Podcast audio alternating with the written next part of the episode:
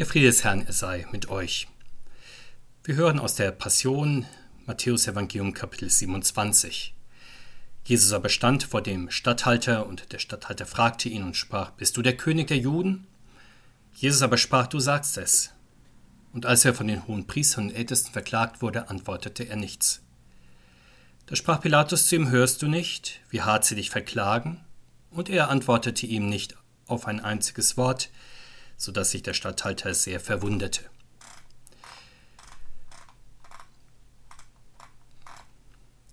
Jesus wird also vom Hohen Rat zum römischen Statthalter Pilatus gebracht. Hier wollen sie erwirken, dass das Todesurteil gesprochen wird, denn der römische Statthalter übt die hohe Gerichtsbarkeit aus.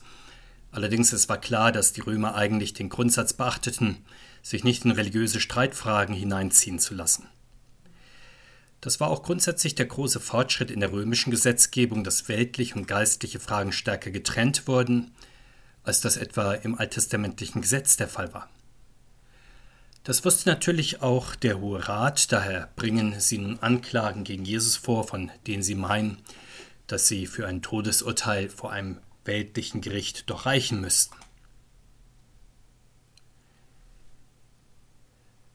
Die Anklagepunkte sind Aufwiegelung gegen die Staatsgewalt, Propaganda gegen die Steuerpflicht der Untertanen und die Behauptung, selbst ein König zu sein. Pilatus hält sich nicht lange mit den ersten Anklagepunkten auf, sondern geht gleich zum Hauptpunkt über zur Königsfrage. Als Besatzungsmacht musste sich Rom ja stets vor Unruhen und Aufständen an der Basis fürchten, nicht nur in der Unruheprovinz Syrien. So möchte Pilatus also feststellen, ob er in Jesus, wie vom Hohen Rat behauptet, einen Aufrührer vor sich hat oder nicht. Er fragt Jesus direkt, ob er der König der Juden ist. Jesus bejaht auf eigentümliche Weise, du sagst es.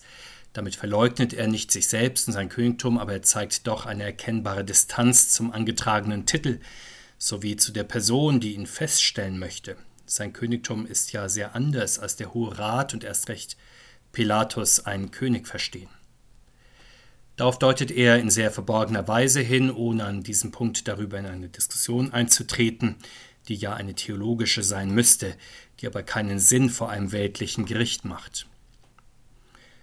Pilatus scheint an diesem Punkt jedenfalls schon einmal überzeugt zu sein, dass von Jesus kein politisches Risiko ausgeht, woher diese Einschätzung vielleicht einfach aufgrund von guter Menschenkenntnis und gesundem Menschenverstand, das ist im Richteramt neben allen nötigen fachjuristischen Qualifikationen vermutlich das Ausschlaggebende, dass man Menschen gut einschätzen kann und ein Gespür dafür hat, ob Anklagen auch Wahrscheinlichkeit besitzen oder eher aus niederen Beweggründen an den Haaren herbeigezogen sind, so wie es im Fall von Jesus ja offenkundig ist. Die Anklagen seitens des Rates nun werden heftiger, als dieser merkt, dass sein wichtigster Anklagepunkt sich in Luft auflöst, Jesus seinerseits schweigt zu den Vorwürfen, er hält es nun wieder so, wie von ihm als Feindesliebe gefordert, er hält auch die linke Wange den Feinden hin, nachdem ihm auf die rechte geschlagen wurde. Er versucht sich auch nicht selbst gegenüber dem Statthalter zu verteidigen oder seine Sache zu vertreten, sondern er schweigt. Er sucht nicht sein Recht vor Ungläubigen, so wie es auch der Apostel Paulus von den Korinthern fordert. Vor seinem Richter steht er in Erfüllung des Prophetenwortes wie das Schaf, das vor seinem Scherer verstummt.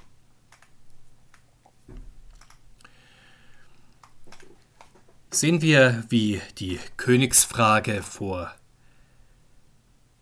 Pilatus noch ausführlicher verhandelt wird, so berichtet es uns der Evangelist Johannes. Er berichtet uns ein ausführliches Gespräch nur zwischen Jesus und Pilatus über das Königtum des Herrn. Zeitlich muss sich das an das erste Gespräch, an die erste Verhandlung angeschlossen haben, zusammen mit dem Hohen Rat. Während die erste Verhandlung draußen im Hof vor dem Amtssitz stattfindet, spielt sich die persönliche Unterredung im Amtssitz ab.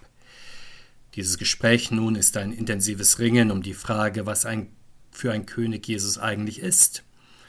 Jesus bekennt darin sich selbst vor dem Menschen, er legt vor Pilatus das gute Bekenntnis seiner besonderen Herrschaft ab.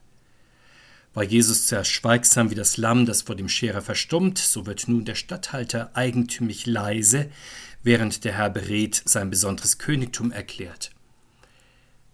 Jesus ist sehr wohl ein König, so erfahren wir nicht nur König der Juden, sondern sogar König des Universums.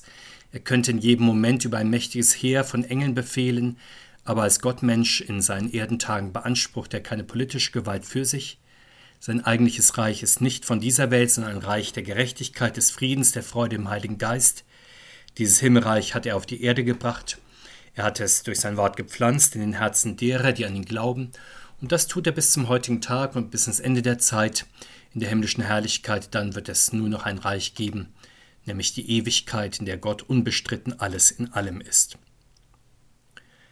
Von diesem Königtum des Himmels, von diesem Reich Gottes spricht Jesus zu Pilatus, und dieser fragt ihn dann, so bist du dennoch ein König? Und Jesus verweist ihn auf seine besondere königliche Mission, die Menschen die Wahrheit zu bezeugen und sie gleichsam in das Reich der Wahrheit hineinzunehmen. Und hier haben wir auch den Höhepunkt des Gespräches. Der Herr hat die Gedanken des Statthalters bis hart an die Grenze des Bekenntnisses zum Königtum Christi gebracht. Der Statthalter steht nun vor der Entscheidung, ob er diesen König auch anerkennt und bekennt oder eben nicht. Allerdings an dieser Grenze nun bleibt Pilatus stehen, er kommt nicht von der unbeteiligten Frage zur engagierten Feststellung, nicht vom Hören zum Bekenntnis der Wahrheit. Er vernimmt, er spürt und erwägt vielleicht, dass Christus die Wahrheit und die Herrschaft Gottes ist, aber er ist nicht bereit, das auch wirklich anzunehmen, das zu glauben, das zu bekennen und die Konsequenzen daraus zu ziehen. Hier findet ein sehr erstaunliches Ringen zwischen zwei sehr unterschiedlichen Herrschern statt. Pilatus seinerseits will Jesus im Verhör aushorchen, warum er überantwortet wurde. Er möchte ihn auch über sein besonderes Königtum ausfragen, vielleicht auch ein Geständnis von ihm erwirken, Schuld oder Unschuld feststellen. Ganz anders dagegen Christus, er will nicht aushorchen und ausfragen, sondern bezeugen und bekennen. Er möchte Menschen freisprechen und seinerseits zum Bekenntnis der Wahrheit bewegen. Dieses Ringen um Geständnis und Bekenntnis macht die Spannung dieser Begegnung aus. Eine Einigung in diesem Gespräch findet allerdings nicht statt. Pilatus beendet dann das Gespräch recht abrupt mit der spöttischen Frage, was ist Wahrheit? Und damit gibt er zu erkennen, dass er an eine absolute Wahrheit nicht glaubt. Er ist das, was man heute einen Relativisten oder Konstruktivisten nennen würde. Nach dieser Auffassung gibt es keine allgemeingültige Wahrheit, sondern nur eine relative Wahrheit, etwa die Wahrheit, die damals das römische Reich setzt oder heute die Wahrheit, die das Individuum setzt oder annimmt oder auch die Wissenschaft oder die eine gesellschaftliche Mehrheit gerade bereit ist anzuerkennen. Selbst religiöse Menschen übernehmen bisweilen diesen Wahrheitsbegriff aus dem allgemein profanen Bereich, wenn sie nur das vom Wort Gottes akzeptieren wollen, was ihnen persönlich einleuchtet oder ihnen persönlich zusagt. Kehren wir zurück zu Jesus und Pilatus. Man könnte meinen, dass Jesus völlig an Pilatus vorbeigeredet hätte und der Dialog daher sinnlos war, mindestens im Blick auf Pilatus, aber es wurde doch eine sehr nötige Klärung herbeigeführt, es wurde deutlich, was die geistliche Herrschaft von Jesus von einer weltlichen Herrschaft unterscheidet. Deshalb hat Christus ein besonderes Königtum ja erklärt und bekannt. Deshalb ist dies auch immer wieder die Aufgabe der Christen heute, selbst wenn sie dann nicht Glauben finden.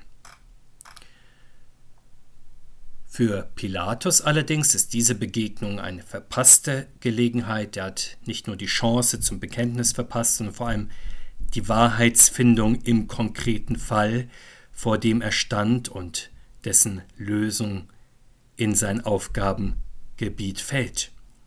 Alle Brücken waren ihm gebaut worden, doch er war nicht bereit, über sie zu gehen, deshalb wird sich sein erstes Urteil, dass er keine Schuld an Jesus findet, später in das Gegenteil verkehren. Er wird das Bekenntnis zu seiner Unschuld durch seine eigene richterliche Tat, durch sein Urteil zurücknehmen und das Geständnis des Gottessohnes zu seinem geistlichen Königtum zu einem Schuldeingeständnis verdrehen. Dieser Wahrheitsrelativismus wird dazu führen, dass der Statthalter das Recht beugt im Namen des Rechtes und im Namen der Staatsmacht. Das ist natürlich für einen Richter und Statthalter ein sehr tiefer Fall und wir sehen an diesem warnenden Beispiel, wie wichtig und nötig es ist, Geistliches und Weltliches in richtiger Weise zu unterscheiden und auseinanderzuhalten. Besonders für unsere lutherische Kirche war das seit jeher wesentlich, nicht zuletzt aufgrund der nötigen Auseinandersetzung mit dem Kaiser des Heilig Römischen Reiches Deutscher Nationen, aber auch angesichts der Tatsache, dass moderne Gesellschaften sich teilweise ohne Gottesbezug begründen und verstehen. Wir wissen, dass wir als Christen dem König des Universums in den beiden Reichen gehören, die er regiert. Wir dienen ihm in seinem irdischen Reich als Staatsbürger, Arbeitnehmer, Familienangehörige, Freunde, Konsumenten und so weiter. Wir dürfen zugleich auch lebendiger Bestandteil seines Himmelreiches sein. Das ist sein Leib, die Kirche.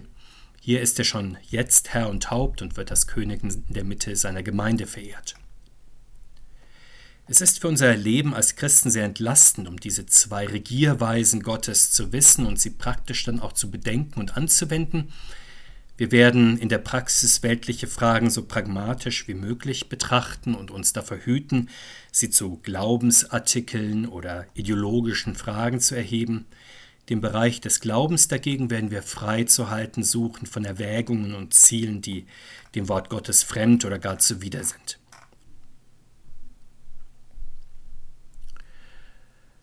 Pilatus erkennt offenbar, dass Jesus ein harmloser Fall ist, der die Wut des Hohen Rates nicht verdient hat, und so wendet er, wie uns der Evangelist Lukas berichtet, eine in der Justiz verbreitete Methode an, um Zeit zu gewinnen. Er leitet den Fall zuständigkeitshalber in Herodes weiter, den König Herodes. Herodes war bekanntlich Klientelkönig mit eigener Herrschaft in Galiläa. Offenbar wünschte sich Pilatus den König in diesem kniffligen Fall hinzuzuziehen. Außerdem konnte er so die Freundschaft des Königs gewinnen, indem er ihn in die Entscheidung über diesen wichtigen Fall mit einbezog. Wir hören vom Evangelisten Lukas, dass König Herodes zum Passafest Jerusalem weilte, daher war der Weg in seinem Palast nicht weit. Schon lange hatte der König einmal Jesus sehen wollen, über den er vom Hörensagen her informiert war, allerdings nicht aus wirklichem und persönlichem Glaubensinteresse, sondern eher aus allgemeiner Sensationslust, bei Herodes begegnet uns eine spezifisch dekadente Haltung dem Glauben gegenüber. Ebenso wenig wie Pilatus an eine absolute Wahrheit glaubt, ist der König persönlich an religiösen Fragen interessiert. Aber er hat durchaus etwas übrig für das äußere Phänomen Religion, allein schon, weil es natürlich in seinem Herrschaftsbereich eine große Rolle spielt, bei seinen Untertanen sozusagen. Für sich selbst fragt er aber nur nach ihrem Show- und Unterhaltungswert. In Gemeinschaftsarbeit werden dann Herodes und Pilatus diese Dekadenz dann noch einmal steigern und den Fall Jesus für ihre eigenen Zwecke zu benutzen wissen. Allerdings, der König wird von Jesus enttäuscht. Jesus antwortet ihm nicht auf seine Fragen. Er ist sozusagen wie die Maus, die nicht mit der Katze spielen möchte. Es stellt sich die Frage, ob man sich als Christ denn nicht verantworten soll, vor allem Menschen, die Rechenschaft von einem fordern. 1. Petrus 3 wird das ja gesagt. Und sicher, wenn ein ehrliches Interesse beim Gegenüber besteht, soll man in dieser Weise sich verantworten, Rechenschaft ablegen. Doch offenkundig ist das ja bei König Herodes nicht der Fall. Er will nicht wirklich von Jesus hören oder gar lernen, sondern sozusagen über ihn verfügen. Ich denke, wir kennen Vergleichbares aus alltäglichen Situationen, wenn man in Konversationen, in denen interessante Themen Mangelware sind, sich dann zwecks besserer Unterhaltung auf das Thema Glauben und Kirche verlegt, dann ist öfter nicht wirkliches Interesse oder gar Glaubenssuche leitend, sondern eher das Bedürfnis, Einblick in Kuriositäten des Glaubens zu bekommen, über die man sich dann vielleicht amüsieren oder gar spotten kann. Ähnliches findet sich, wenn in Medien über Skandale in der Kirche berichtet wird. Man begegnet dann keineswegs immer nur ehrlicher Wahrheitssuche oder dem Bemühen, vermutete Missstände abzustellen, sondern oft auch festsitzenden Vorurteilen und Feindbildern, die wieder einmal bestätigt werden sollen. An Jesus können wir für diese und für andere Fälle lernen, dass wir als Christen keineswegs über jedes Stöckchen springen müssen, das uns öffentlich hingehalten wird. Es ist besser zu schweigen, als sich wortreich zu erklären, wenn bei den Gegenübern kein wirkliches Erkenntnisinteresse besteht. Natürlich ist es menschlich durchaus verständlich, dass der König Herodes sich dann darüber ärgert, dass Jesus ihn nicht hofieren möchte und über den Spielverderber, der ihn nicht geistlich unterhält. Er gibt ihm das dann auch direkt zurück, indem er sein Spiel nun mit ihm treibt und ihn mit seinen Soldaten verspottet. Er lässt ihm ein weißes Gewand umlegen und schickt ihn wieder zurück zu Pilatus. Nach außen mag es so aussehen, dass mit dem weißen Gewand Jesus bescheinigt werden soll, dass er sozusagen eine weiße Weste hat, doch es ist zugleich eine Anspielung auf das Alte Testament, in dem der hohe Priester am Versöhnungstag dieses weiße Gewand trägt. Darin liegt ein versteckter Hinweis, wie der Fall Jesus gelöst werden kann, sozusagen in einer Win-Win-Situation für alle großen Spieler, in dem der König der Juden zum Opfer gemacht und in die Wüste geschickt wird, obwohl er eigentlich schuldlos ist. Damit hätte nicht nur der Hohe Rat seinen Willen und der König Herodes den lästigen moralischen Gegenkönig los, Pilatus hätte einen politischen Schwelbrand gelöst und für Frieden gesorgt, und der Statthalter versteht diesen Hinweis auch sehr gut, er ist dem König für diesen wertvollen Hinweis dankbar, sodass, wie der Evangelist uns berichtet, eine Freundschaft zwischen den beiden entsteht, wo vorher ernste Rivalität herrschte. Zur Passion des Herrn an diesem Punkt gehört also, dass der Herr der Welt sich geduldig zum Opfer von Machtpolitik machen lässt. Die Welt in ihrer Weisheit erkannte Gott in seiner Weisheit nicht, die Welt in ihrer Macht erkannte Gott in seiner Macht nicht und so ist es leider immer wieder, aber in dieser Passion des Herrn liegt zugleich auch der besondere Trost. Dieser schwache König, dessen Reich nicht von dieser Welt ist, ist zugleich der Herr der Herrlichkeit, vor dem sich alle Knie beugen müssen. Jesus Christus stärke und bewahre uns in seinem Frieden heute und alle Tage und bis zu seinem großen Tag in Ewigkeit. Amen.